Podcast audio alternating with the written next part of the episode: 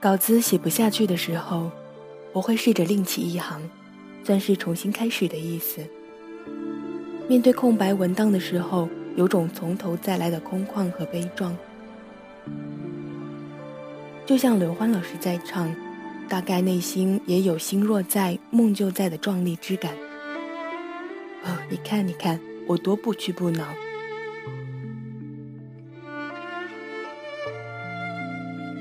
错误的路上一走再走，那是偏执；但接近正确的路上，忍着一时艰难之下继续走，或许能创造奇迹。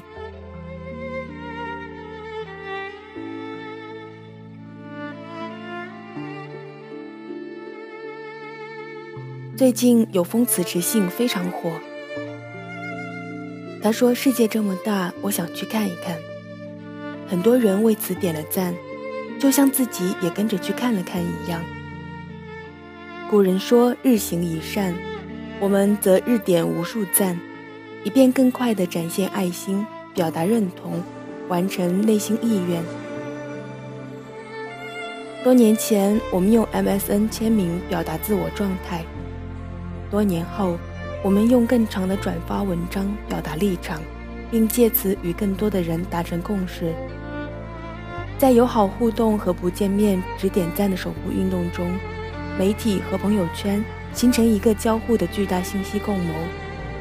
大量的鸡汤都在告诉你：你看，你可以活得多么不一样，只要你愿意，你也可以。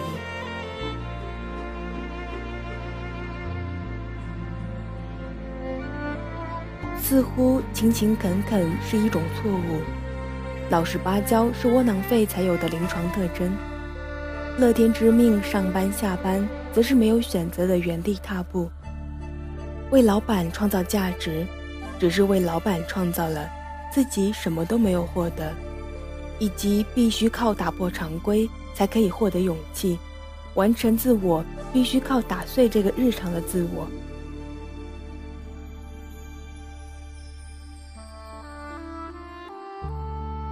常有人找我辞职，说要出去走走看看，或者任性的推心置腹给我流下了眼泪，而后说自己就想谈个恋爱。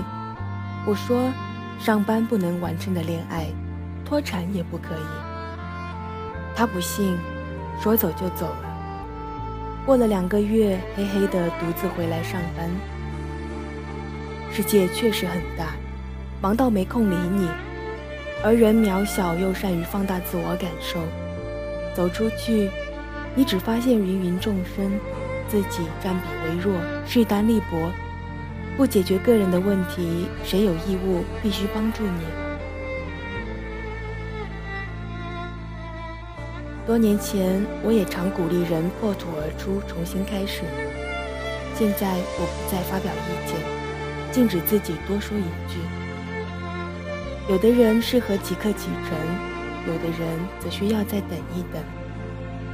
世界不能解决你的问题，在国内迷茫的到海边会更加迷茫。靠走路赢得思路是一种误解，更多的时候，你靠的是时间。你不走，坐在那里，时间也会告诉你答案，有时还让你更加坚定。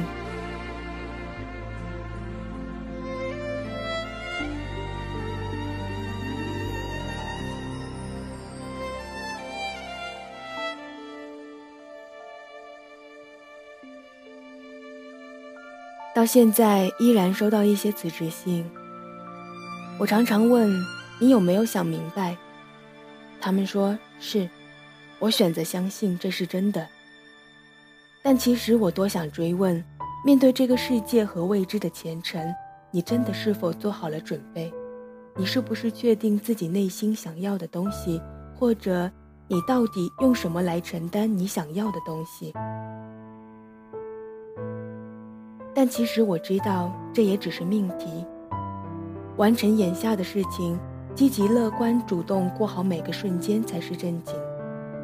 但我最后还是没有再多说话，只能托付时间，等待他给答案。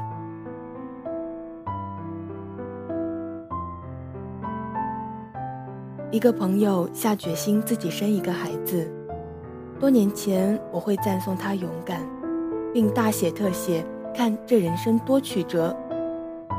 但此时，我只认为，若他已经料理好自己，摆平与世界的关系，即便再做一个可能不大适当的选择，也没有过错。选择，只是选择，这并不令人难过，也不让人觉得伟大。如同走出去看世界，值得高兴。待在家里安贫乐道也不算差。过自己想要的生活需要谋划，有的时候则需要运气，有的时候像咬到了一个下下签，有的时候如同神助。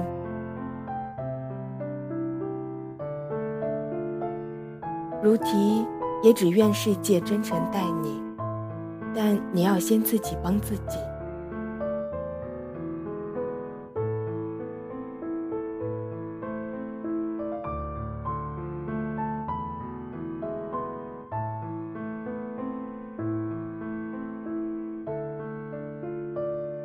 这里是 FM 三幺幺零五，你我共同的温暖时光。我是苏小沫，感谢你的陪伴，请记得我在这里等着你。我们下次再会。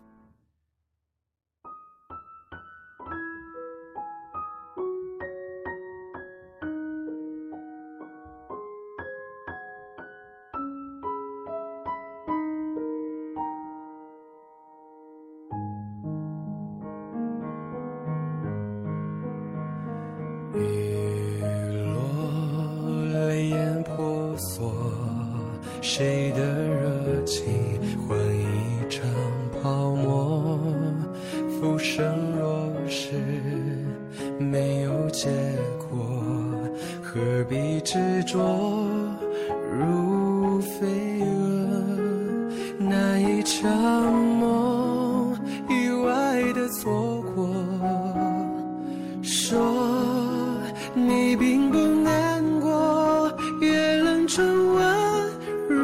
to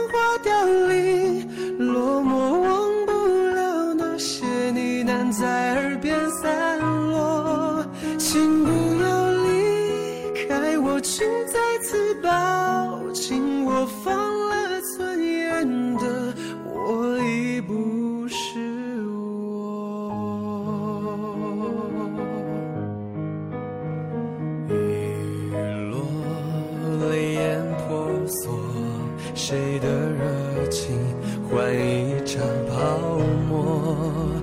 浮生若是没有结果，何必执着如飞蛾？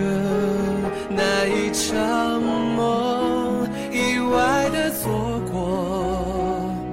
你说你从未爱过，